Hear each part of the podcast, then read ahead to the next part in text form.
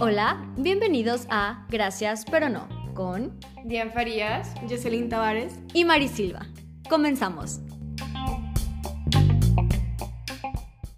Hola amigues, bienvenidos a un episodio más de Gracias pero no. Hoy estamos nada más su servidora. Y Diane, yo.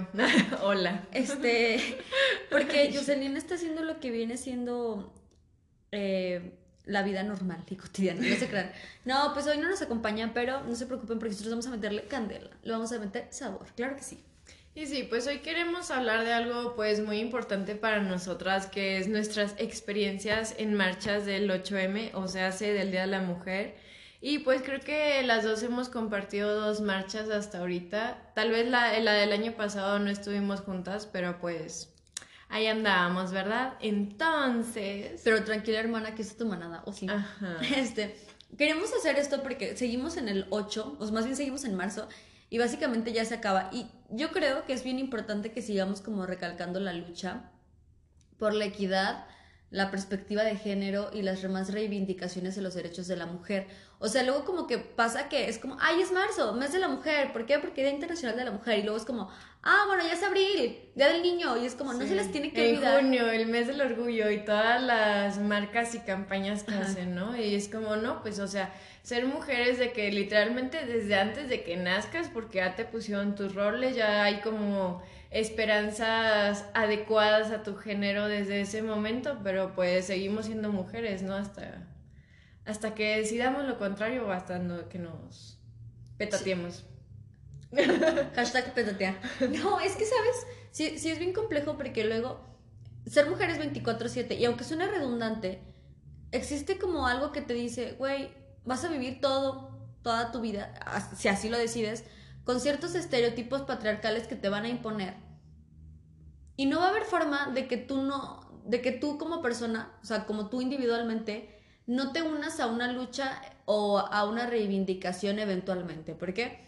Porque luego esto es súper que se los hemos dicho, pero es como, yo no soy feminista, pero lucho por los derechos del trabajo. Está bien que no te quieras llamar feminista, no hay bronca, o sea, no es a fuerzas autodenominarse, pero hay que perderle el miedo a la palabra. Sí. Pero sigues ejerciendo, o sea, eh, algo de tu vida para que haya un cambio. Y eso es siempre. Sí, o sea, yo creo que hay que validar mucho el movimiento feminista porque, o sea, es un movimiento político, social y también hay que voltear a ver como todas las demás luchas, ¿no? O sea, y que al final de cuentas van al mismo objetivo.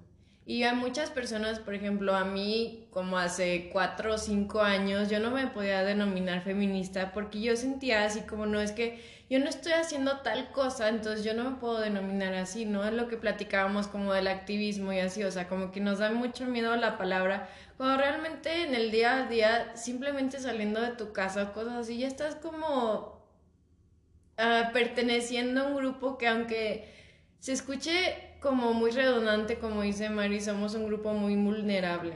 Históricamente en el mundo vulnerable. y en el país, sí.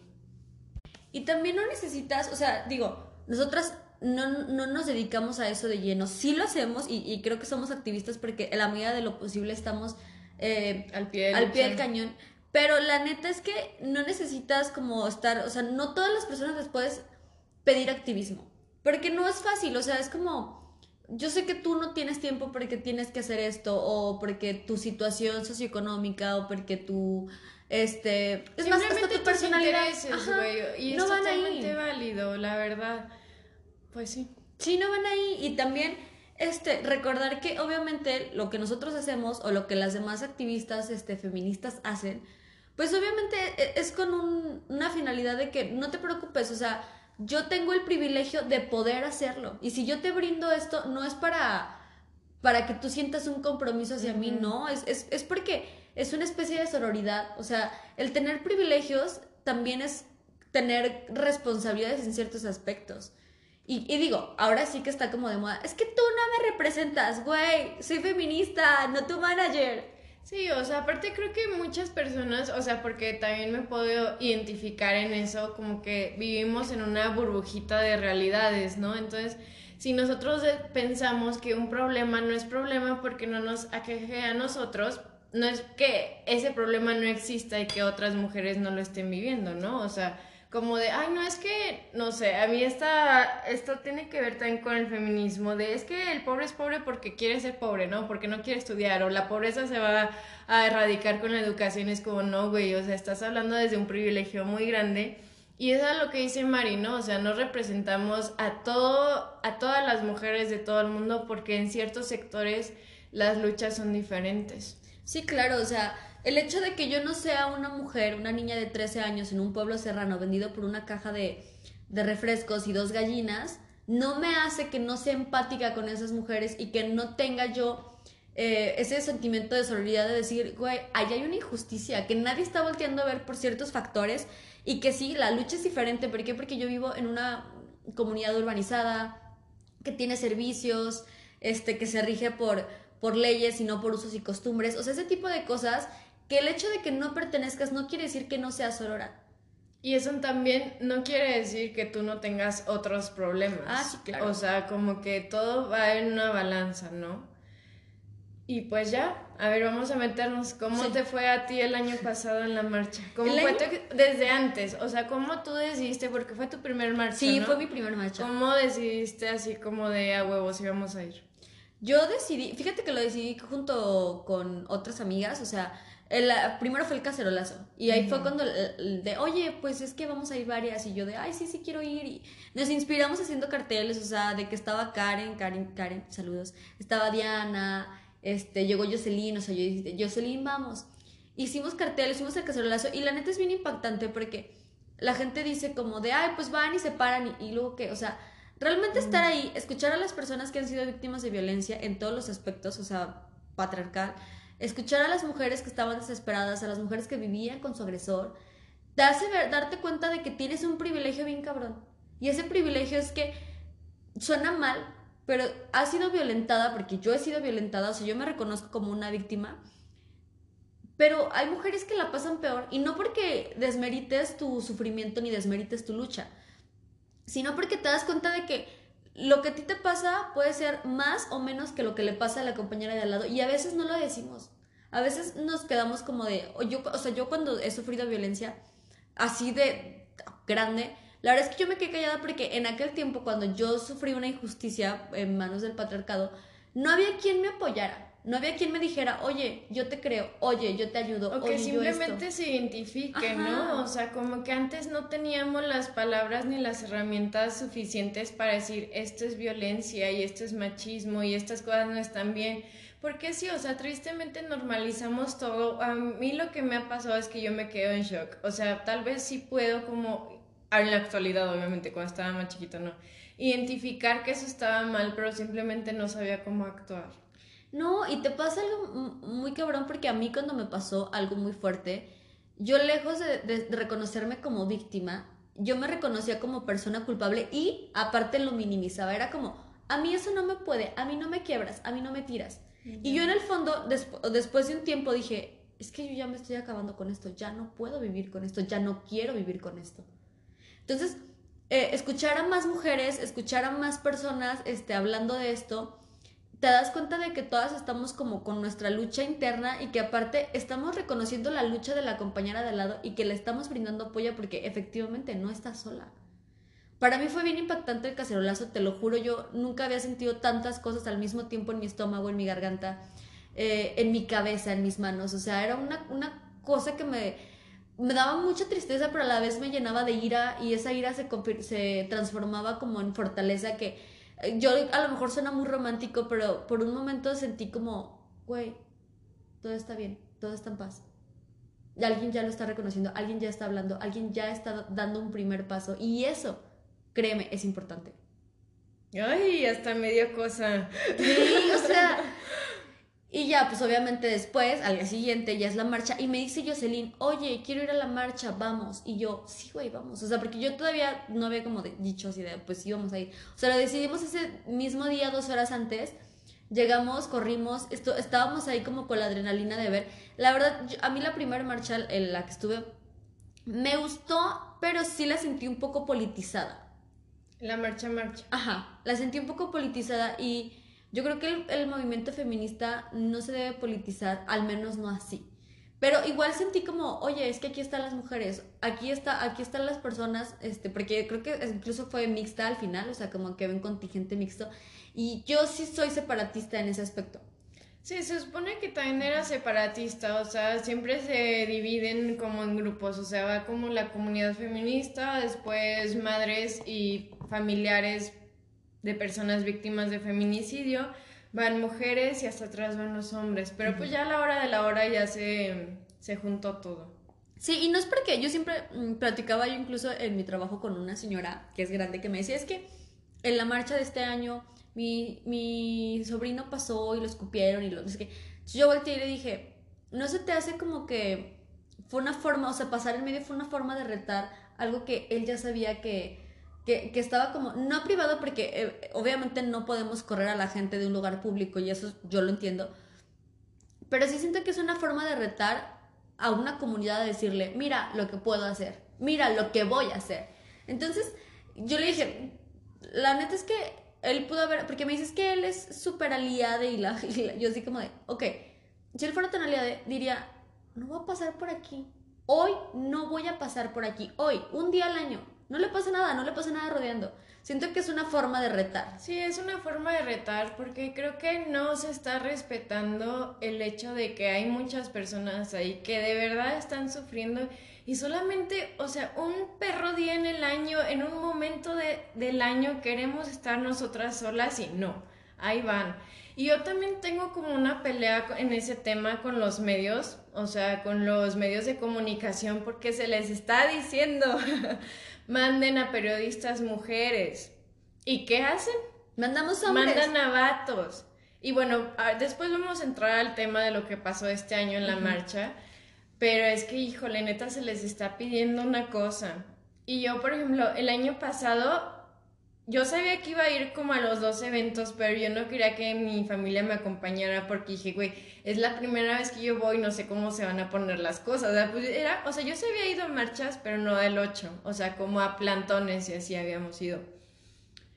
Y yo no sé, o sea, neta, yo no sé qué pasó en ese momento que, ay no, Hicimos un evento que era un cacerolazo para los que pues no saben de qué estamos hablando. Se prende una cacerola muy grande en fuego y pasan papeles con plumas o plumones y vas escribiendo el nombre completo de tu abusador, agresor, violentador, o sea, en general, ¿no? Entonces una chava o varias chavas con el megáfono empiezan a decir el nombre completo y en voz alta y después de que se decían los nombres todas gritábamos como no estás sola, ¿no? Entonces ver que la mayoría de las mujeres que estaban ahí estaban escribiendo nombres era muy impactante porque a veces nosotros decimos, ay, pues sí, le pasó a tal mujer o a la prima de la hija del no sé qué, y es como, no, güey, o sea, era mi mamá, era mi hermana, eran mis amigas, era mi compañera en ese momento, o sea, ¿qué está pasando con el mundo que nosotras como mujeres, como colectivo, como movimiento, como lo querramos ver, nos tengamos que juntar para gritar, o sea, esa voz que siempre ha estado como en nuestro interior, como dice Mario, o sea, no me sentí sola y claro que no estamos tres mil morras ahí, ¿no?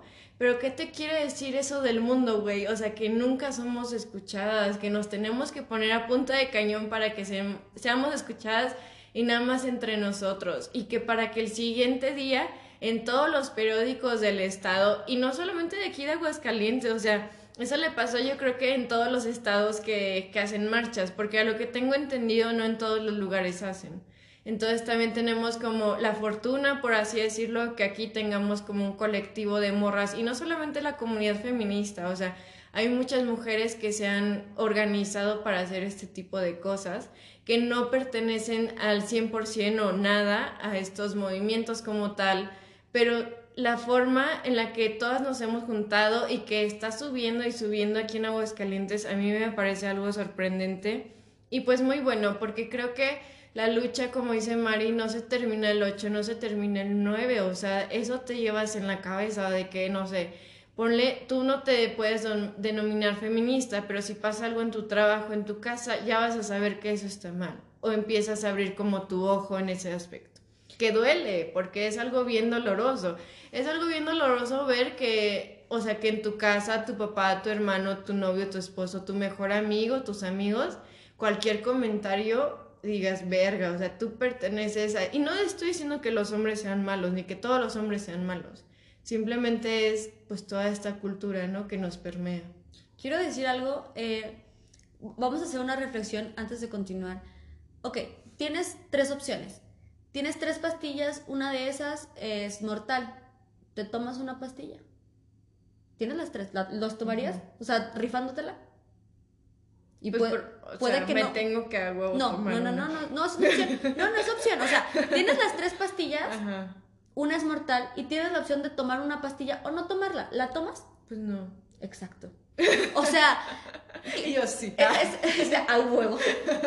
O sea, esta analogía trata de decir, ya sabemos que no todas las pastillas son mortales, pero existe la posibilidad. Y no va a haber persona coherente que te lo diga seriamente que se tomaría una pastilla si se puede, si se, si se puede evitar ese pedo.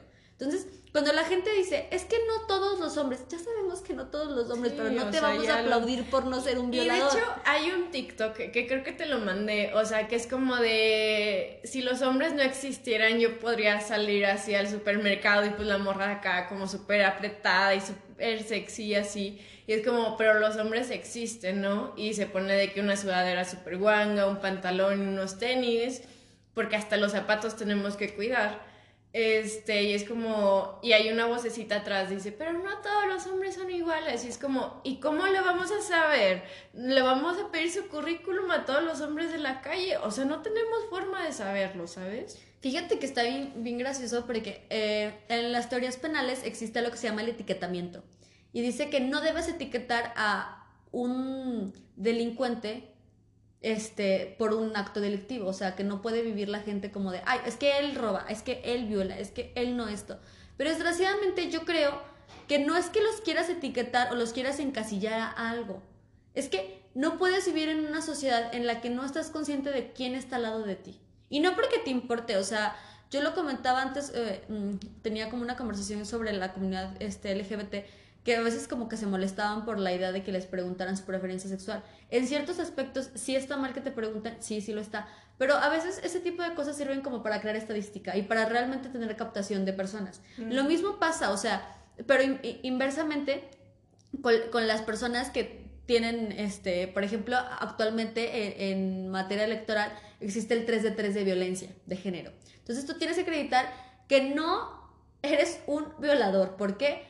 Porque bajo protesta de decir verdad que no tienes una sentencia este, de violación, de abuso sexual, de violencia este, eh, de género contra las mujeres, que no eres deudor alimentario. O sea, ¿por qué? Porque... Eso les deberían de hacer, güey, cuando se quieren volver a casar. Sí, yo también creo lo mismo, o sea, entonces imagínate, o sea, ya cuando saben eso y hubo personas que dijeron, es que nosotros no queremos decir eso. Desgraciadamente es necesario porque si tú estás aspirando a un cargo o a un puesto público, tienes que ser un referente. Ya no te digo de la cosa abstracta que tienen como por este de no no no, o sea, chance de ética sí, pero no como de buena imagen pública, porque la buena mm. imagen pública es algo muy subjetivo. Pero esto es algo muy tangible que se puede realmente observar a simple vista como checando un expediente. Si no lo tienes, perfecto, pásale. Es que sí, ¿eh? nunca había pensado en eso, pero creo que eso es algo súper, súper importante. Deja tú de que quieran ser como funcionarios públicos, creo que hasta para entrarle a una relación con alguien. Sí, ya deberías presentar tus exámenes de ETS, que no eres deudor alimentario y que no tienes ninguna... Antecedente. Sí, o sea, es como... ¿Por qué? Porque la neta tú ya no sabes con quién vives. A mí me sorprendió mucho hace como cuatro o cinco días, un amigo que yo consideraba muy mi amigo me dijo feminazi. Yo me quedé así como de, ¿entiendes el alcance de la palabra? Porque el, el feminazi se termina cuando lo dices, ¿no? Pero creo que el comparar, o sea, algo tan cabrón como Hitler, el, el, nazismo, o sea, campos de concentración, trabajos forzados durante años para después bañarlos en gas. Digo, ok, las mujeres nunca hemos tenido eso. Y es más, yo, yo les puedo decir, por favor, sáquenme una noticia, sáquenme algo donde una mujer haya hecho algo similar. Van a sacar la foto del perrito. Sí, güey. que sacan en todos lados. ya estoy No, harto. Sí, o sea, a mí la neta, a mí justo eso me pasó ayer en mi casa con mi sobrina, que mi sobrina estaba diciendo, es que no, no existen las feminazis, y yo, claro que no existen. O sea, pero le dije que ese término era muy irrespetuoso para toda la comunidad judía. Sí, claro. O sea, por es ejemplo, antisemita. Sí, o sea, ¿qué estás diciendo? O sea, uno, nosotros no, no hemos matado a nadie, no hemos hecho nada, no hemos torturado a nadie. Nosotros somos las víctimas de todas esas cosas. Y hay miles de personas que murieron y hay miles de personas que ese término se les hace despectivo. Y si a nosotros no, porque lo vemos muy ajeno, pues güey, que te valga ver, o sea, simplemente no lo digas. Sí, claro, o sea, yo, yo recordaba una anécdota con un amigo alemán que a alguien se le ocurrió hacerle el saludo nazi, que a mí se me, me, me pareció una cosa tan estúpida. Dije, güey, tú no sabes la vergüenza que siente la, o sea, la nación alemana por esto, o sea, los años, o sea, hay un estudio que dice que si quedáramos un minuto en silencio por cada víctima del holocausto, o sea, viviríamos en silencio como 11 años, por Dios, o sea, realmente es algo importante, no puedes utilizar las palabras tan a la ligera. Yo hace poco puse un, un, un mini hilo de que me decía alguien del trabajo, porque a nosotros nos obligan a utilizar eh, el lenguaje incluyente porque tratamos con todas, todos y todes. Entonces decía, es que a mí me choca esto porque me obliga a pensar y yo, güey, es que justo es eso, tienes que pensar cada vez que hables, no puedes abrir la boca y solo dejar que todo fluya porque está mal, porque a veces nuestros pensamientos quizás no son eh, para herir a una persona o no son para lastimar o no son en, en mal pedo, pero hieren. Es que, bueno, como dicen, una broma siempre tiene que ser graciosa, güey. Si una broma no es graciosa es porque estás hiriendo a alguien y eso ya no es gracioso. Sí, o sea, también está la parte de que hay gente que a las bromas como malas les da risa, pero es como, güey, medícate. Tuvimos que hacer una breve pausa porque Dian dijo, güey, y si acosta- nos acostamos en el piso para grabar y yo, bueno. Es que la neta, o sea, como que piensas más, güey, si vas al vacío. Y me gusta mucho acostarme en el piso. Yo viendo mi casa que cero vacía, pero bueno. en el techo. Ah, yo. Ok. Hay un refri aquí. Hay un refri aquí. Este, No, ¿Cómo? pero en que estábamos en lo de que muchas personas como que se toman a broma temas que son como muy intensos o muy importantes. De hecho, también en estas semanas estaba viendo de que en Estados Unidos ha habido muchos homicidios, porque realmente esos no se cuentan como feminicidios, porque fueron, güey, por temas raciales, pero a los a asiáticos. los asiáticos, sí. Y yo, verga, güey, o sea, para los que no me conocen, ay. Ya no es yo todo tengo, asiática. ajá, yo tengo muchos rasgos asiáticos, pero no me identifico porque realmente toda mi vida he vivido aquí en México. Sí, o sea, tu cultura es Ajá, mexa. o sea, como que pues lo veo como muy aparte, pero que yo lo vea aparte no significa que no esté existiendo, ¿no? O sea, por lo menos a mí, o sea, sí me ha pasado como muchos actos de racismo, pero no tantos como para llegar a sentir que estoy como, que mi vida está en peligro.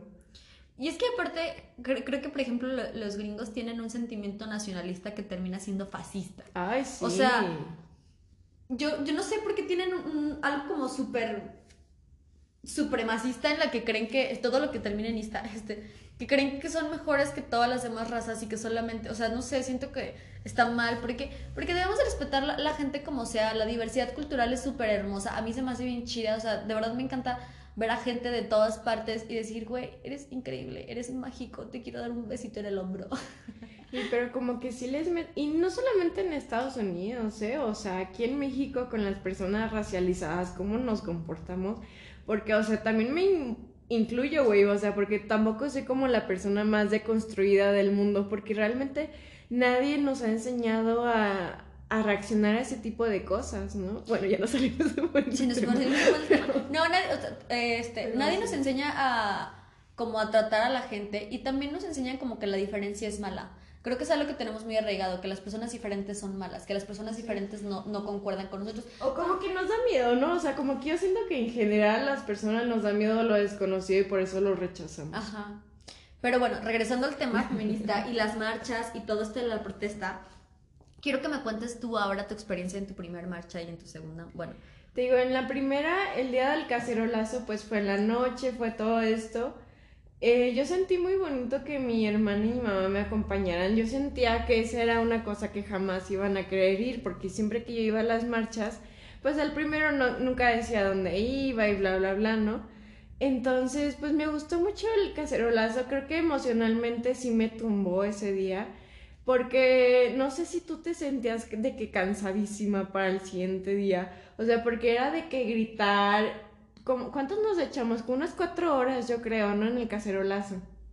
Y al siguiente día, yo me acuerdo que nos citaron como a las cinco, cuatro o cinco, no me acuerdo. Pero era muy temprano, güey. Yo ya no tenía nada de energía, ni emocional ni física. Yo no sé cómo carajos le hice pero ese día, o sea, yo no sé dónde saqué tanta voz, o sea, porque yo no soy una persona que grite ni que tenga la voz fuerte ni nada. Y yo me acuerdo, hay una consigna que es como de alerta. En el último alerta, o sea, de que ya, güey, ya de que estamos en la excedra, ya se había terminado todo.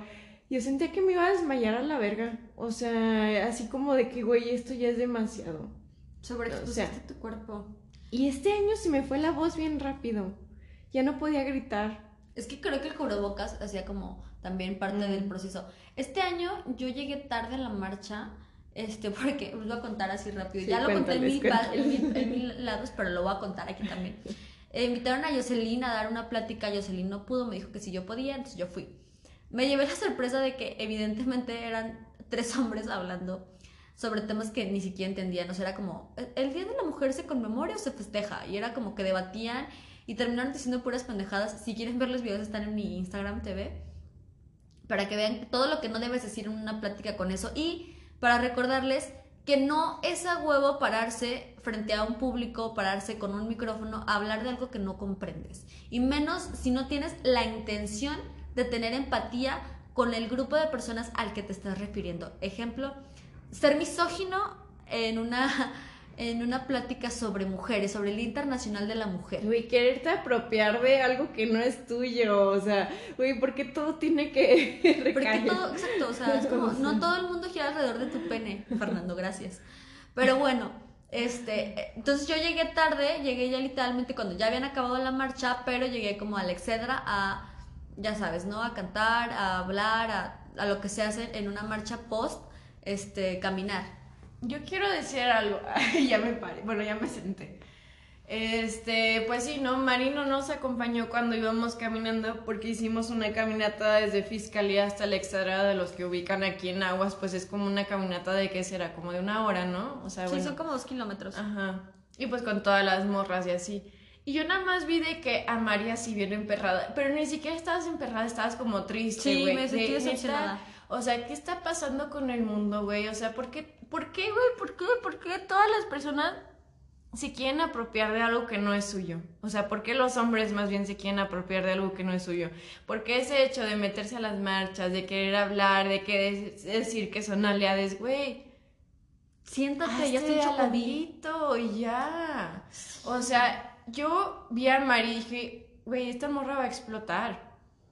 Y todavía no sabíamos qué estaba pasando. Y me acuerdo que Janet abrazó, ¿no? Y, fue, y me volteó a ver y me dijo como de, no mames, no, pues no sé. Es que aparte yo lloré, amigos. Ustedes no saben, pero yo lloré porque me dio tanto coraje. O sea, era como de esas veces que, que dices, güey, ¿cómo puede ser posible que algo por lo que históricamente tantas mujeres han luchado se lo hayan metido, perdónenme la palabrota, en la cola tan rápido? En una hora, en una hora se lo metieron todo. O sea todas las mujeres, o sea, las sufragistas, las mujeres que lucharon por derechos laborales, las mujeres que, que, son amas de casa y que trabajan, que a mí el término ama de casa no me gusta, pero bueno, este, hombres diciendo cosas como, es que a las mujeres les gusta estar incapacitadas por, maternidad y por eso los y los que venimos sufriendo son los hombres porque tenemos que trabajar cuando ellas no quieren y eso es violencia. Y es como, güey, tú sabes, o sea, yo no lo sé, porque nunca he estado embarazada y no tengo un bebé. Pero yo digo, no manches, o sea, yo vi todos los sacrificios que hacía mi mamá, o sea, como mamá, por trabajar y por estar conmigo y por... O sea, que yo veía que se tambaleaba y dije, como para que tú vengas y digas eso, o sea, desmerites todo, güey. o sea, es como, no manches, qué, qué poca madre. Y sabes qué siento que es lo peor del caso, güey, que ellos siguen pensando que están bien. Ah, claro. Que ellos están aportando. Y yo siento que, bueno, no los conozco obviamente, pero hay muchos hombres y personas en general que dicen, ah, ok, ya marcharon, ya gritaron, ya rayaron, ya rompieron, pero con eso, ¿cuáles vidas de mujeres han regresado? ¿No? Fíjate que cuando alguien me dice eso, yo siempre, lo primero que se me viene a la mente, es, no puedo regresar la vida a nadie, pero espero que esto que acabo de hacer sirva para proteger la vida de alguien que podría ser víctima. O sea, a lo mejor no puedo cambiar el pasado, pero espero cambiar el futuro. Eso es lo que yo espero. ¿Y sí? O sea, a mí me causaba un poco de conflicto porque ustedes no lo saben, pero soy TikToker. Este, no me da pena. modelo, no, TikToker. No, soy TikToker. Soy TikToker. Y hice varios TikToks con, o sea, con referencia al 8M y se hicieron virales y todo. Y era gente funándome como de, oye, pero es que cuántas vidas regresaste, pero es que pinche feminazi, pero es que tú y los monumentos y hambre está bien y cosas como de, ok, ok, amigo, perdón, espera.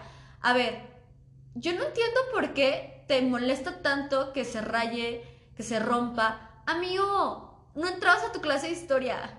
O sea, por Dios, no sabes qué quiere ese monumento. Amigo. No sabes ni siquiera qué representan los monumentos, o sea, ni que la independencia o la revolución hayan sido actos pacíficos, no mamen. Sí, o sea, o, esa, esa, cosa, yo no sé quién les dijo, o sea, porque cero, no sé quién se inventó esto, de que las mujeres antes para obtener cosas, para obtener ah. la reivindicación de sus derechos, rezaban, o sea... O lo pedían por favor. O sea... Niños, personas, porque literalmente tienen mentalidad de niños las cosas no se piden por favor, si las pedimos por favor, o sea, cuántas manifestaciones han existido de que dejan zapatos así en conmemoración, velas, han bailado, han cantado, han hecho de todo y las personas hacen memes. O sea, ¿para qué creen que funciona en las manifestaciones y que rompan cosas? Para que nos volteen a ver. Y bueno, contando un poco de lo que pasó este año en la marcha, este, pues aquí en Aguascalientes se junta, nos juntamos mil morras, que fue el doble que pasó el año pasado. Aproximadamente, ¿qué hora eran? Como las diez y media, ¿no? Sí. Bueno, terminamos de como la manifestación como tal, la marcha como tal, hicimos un plantón en la Excedra, después nos pasamos a Palacio Nacional. Palacio de Gobierno. Palacio de Gobierno este, y ahí empezaron a ver como ciertos disturbios que empezaban a gritar que lo, la chota o los puercos se hace la policía. Nuestros respetables policías ya venían como en camino, ¿no? Nosotras, bueno, Mari y yo con otras amigas nos fuimos a cenar y mientras estábamos nosotras cenamos. Pero nos metimos porque ya teníamos como hasta cierto punto conocimiento de que iba a haber una especie de operativo. Sí. O sea, nosotros ya sabíamos que, que había algo raro. Dijimos, jamás creímos que iba a pasar a tanto, honestamente. Yo la neta, o sea, yo dije, aquí en Aguas nunca había pasado. Sí, van a decir, ya váyanse a sus casas, pero yo nunca pensé que iba a pasar lo que pasó. No, yo tampoco. La verdad, este, yo creo que en Aguascalientes somos personas muy tranquilas. Creo que mm, no hicimos ni la mitad de lo que se hace en otros estados. O sea, en cuestión de rayar, de romper, etcétera y sí creo que fue una especie de reto de las autoridades el tener tan pocas mujeres, porque necesitamos recalcar que después de ser 6.000 terminaron siendo quizás 100. O sea, 100 y ya dispersadas como en todo el, área. O sea, entonces imagínense de repente estar ellas solas, o sea, que, que yo lo voy a decir así, yo creo que ya las últimas que quedaron eran niñas, eran morras, eran chavas, eran mujeres que estaban no sé, de que esperando Uber, porque pues obviamente el sistema se saturó, esperando a, que alguien pasara por ellas. o, chileando. Ajá, o sea, es más, comprándose, perdón, pero comprándose una crepa, por Dios. Por, o porque incluso en, en, establecimientos privados, o sea, en comercios, este, hubo violencia a las manifestantes. Eh, en hoteles. O sea, entonces imagínense eh, estar tú como mujer manifestándote, ejerciendo tu derecho, que llegue un montón de policías. Oye, es que da un chingo de rabia y esto lo quiero contar. Yo el año pasado ya no me metí a los golpes ni a las rayas ni a nada. O sea, yo estaba como, o sea, sí estaba como mero enfrente y todo lo que sea, pero yo todavía lo veía como algo externo. O sea, nunca he estado en contra, obviamente, pero nunca me había dado tanto coraje de... Yo siento que dentro del año pasado y este año me he dado cuenta de todavía más cosas que no veía el año pasado. Me he deconstruido más en el feminismo, he investigado más sobre esas cosas y me dio un chingo de coraje. O sea, yo la neta nunca dije, yo, no mames, o sea, de que peso 40 kilos, no me voy a poder meter a esas cosas. Y yo me acuerdo perfecto que yo estaba así que con mi novia de no, no, no, mira, aquí hay que quedarnos, aquí hay que quedarnos, aquí hay que quedarnos. Y yo nada más volteo con Mari y yo, Mari, Vamos. Es momento. Es momento de delinquir, Sí. de ser vándalas.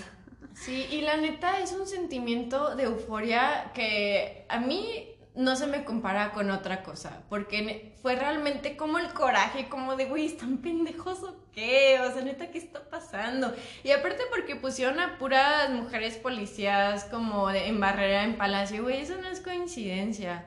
O sea, todo también de que su mega showzazo de que por madero en patrullas, güey, ni que fuéramos qué, no manches. Y para esto, bueno, explicando más de lo que pasó, detuvieron, ¿a cuántos detuvieron? Como 28, ¿no? Sí, como, no, como total, 31. Como pero- 31. O sea, bueno, para esto, Mari y yo fuimos a cenar, empezaron como todo lo de los policías y así.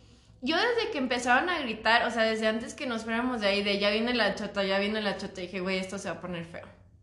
Sí, pero no creímos que Pero tanto. no creímos que tanto, porque estábamos cenando y todas decíamos, ah, estos ridículos y así. Y Porque ya es ridículo. Sí, es ridículo, la verdad. Ya que llegué a mi casa, llegué a mi casa como a la una, yo creo, y empezaron a soltar como listas de, primero de desaparecidas y luego de detenidas y luego de que querían procesar a una, así es como, verga.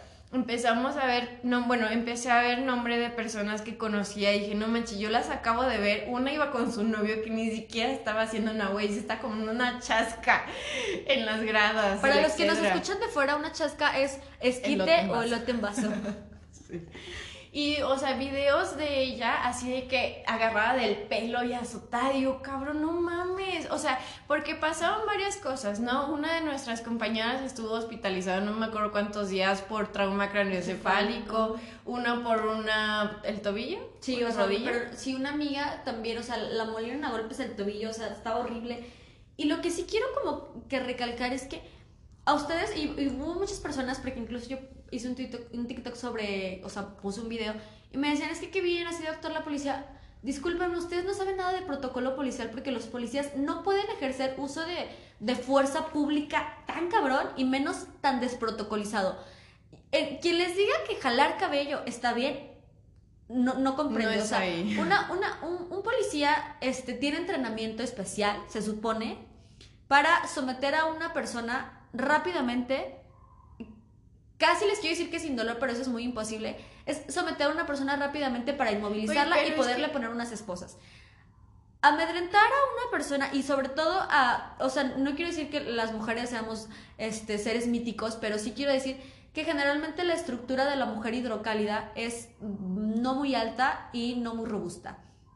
Entonces imagínense someter cuatro policías, tomar del cabello, empujar, este, patear a una mujer, yo les puedo decir que en promedio 1,60 de 52 kilos. O sea, suena hasta burdo porque obviamente con un policía que someta y otro policía que ponga esposas es suficiente. Y más porque había compañeras que estaban totalmente, este, pues sí, o sea, no- Vulneradas. no, no estaban ejerciendo resistencia ni estaban haciendo nada. Era como, oye, no me estoy, no me estoy resistiendo, ponme las esposas y ya, o sea, no me estés jaloneando, no me estén jaloneando. No, yo siento que lo que hicieron fue, o sea, sí como usar el uso de la fuerza, pero yo creo que el fin era como denigrar.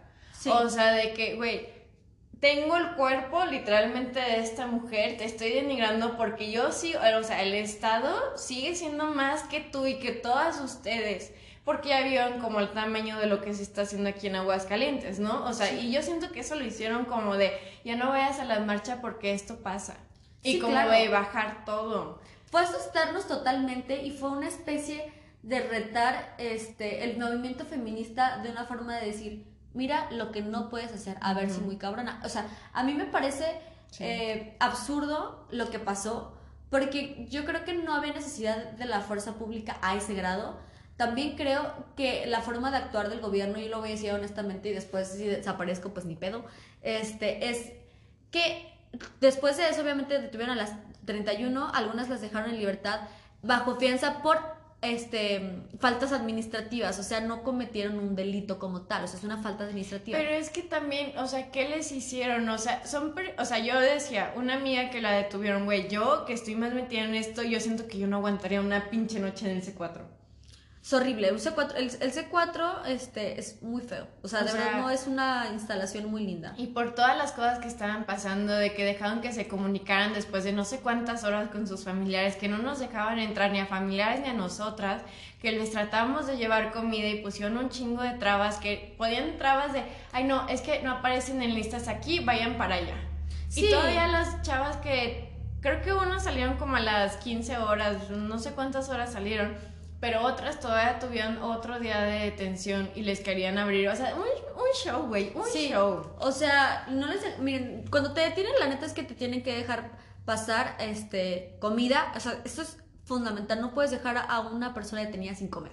Eso fue una falta. A mí lo que me llamó la atención es que yo no estuve enterada si tramitaron amparos y si les tramitaron amparos me parece una falta de respeto que no hayan concedido una suspensión para esto. Porque hay- conceden suspensiones para absolutamente todo porque así debe ser, para eso es, el amparo y que no les hayan concedido una suspensión, o sea, dejarlas Y libres es que no querían dejar entrar a abogadas, o sea, solamente como los que están aquí, los vatos y así. Y...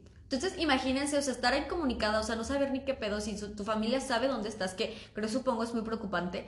Este, y creo que hasta da más miedo, güey, estar en manos del gobierno. sí, O sea, a mí la neta, o sea, y lo digo con miedo y lo digo súper sinceramente, yo voy manejando en la noche, se me para una patrulla, una, ni siquiera que me pare, o sea, pasa o está atrás o a un lado de mí y yo me muero de miedo, porque vivimos en un maldito país que ni siquiera en el 911 podemos confiar.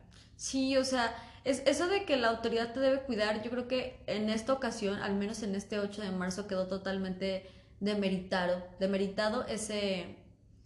Pues sí, eh, eso que la gente te dice. Yo la verdad ya estoy enojada, perdón que me estoy trabando, ya estoy molesta.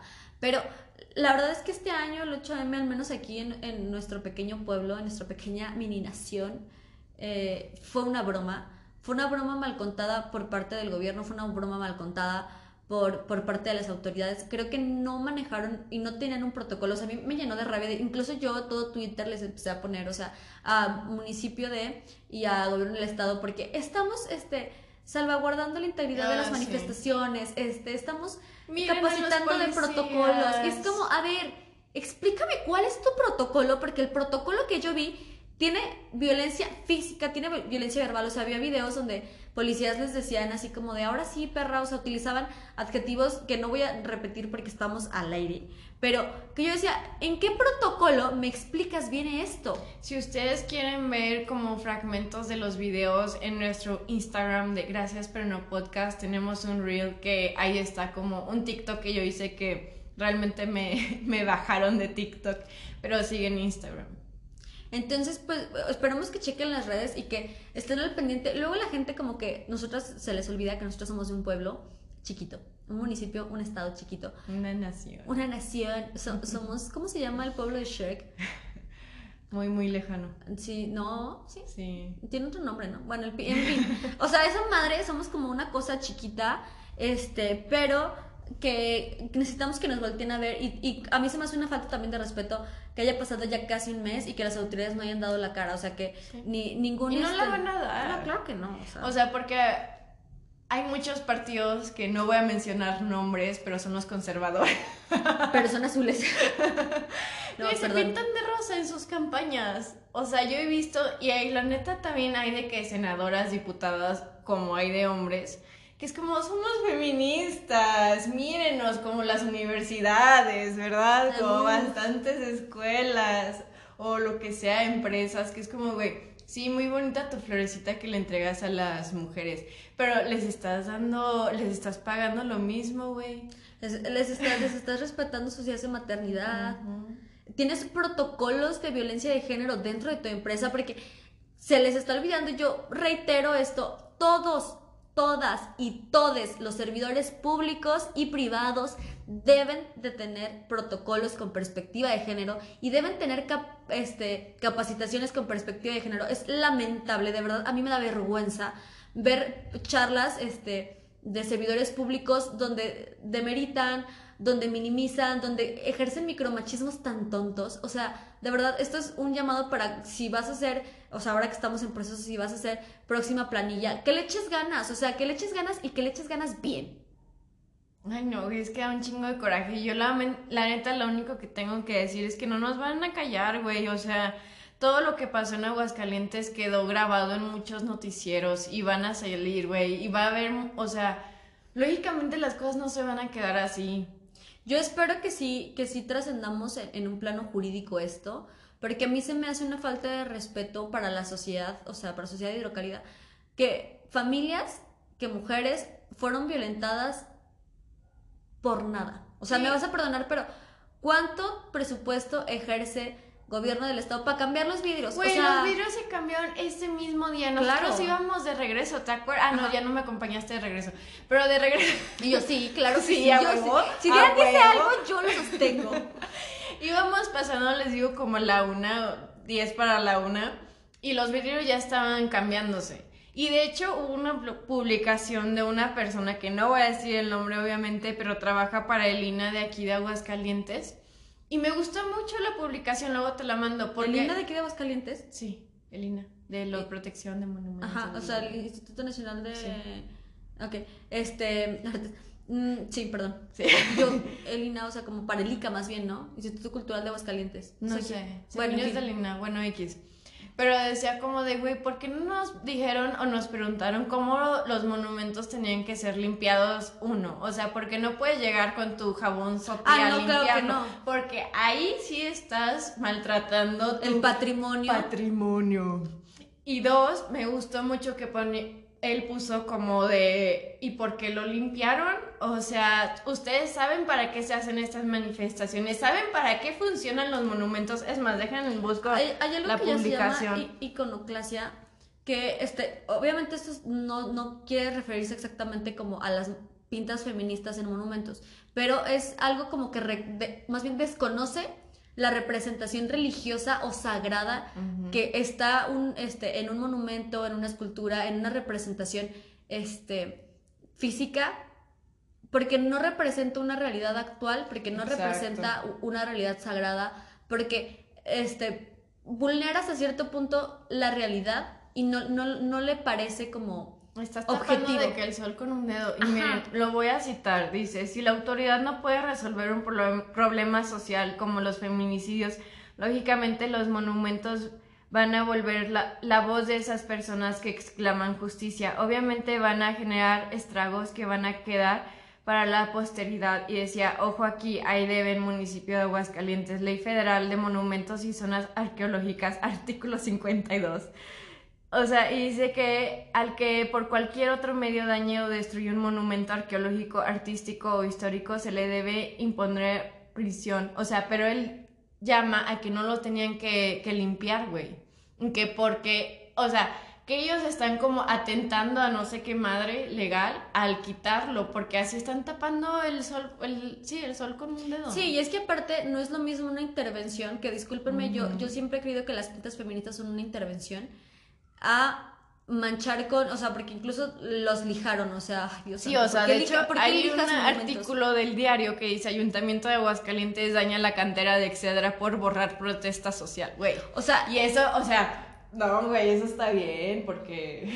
y van a decir, es que ustedes tienen la culpa porque para qué lo pintan. Discúlpame, pero mientras el gobierno, mientras el Estado, mientras las personas que están encargadas de velar por la seguridad de sus ciudadanos no lo hagan, va a haber protestas. Y no nada más aquí, va a haber protestas en todas partes. Y va a haber protestas en otros países, y va a haber protestas en otros continentes, y vas a tener que vivir con eso, desgraciadamente. Yo no quería ser yo quien te lo dijera, pero vas a vivir con eso.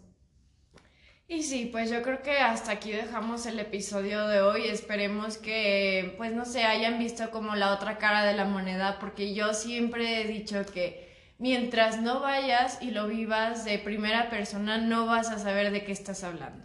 Sí, y mientras no seas empática con, la- con la lucha que están este, teniendo tus hermanas, eh, no vas a realmente entender. Hay que salir de la burbuja, hay que ver menos privilegios, hay que observar al de al lado.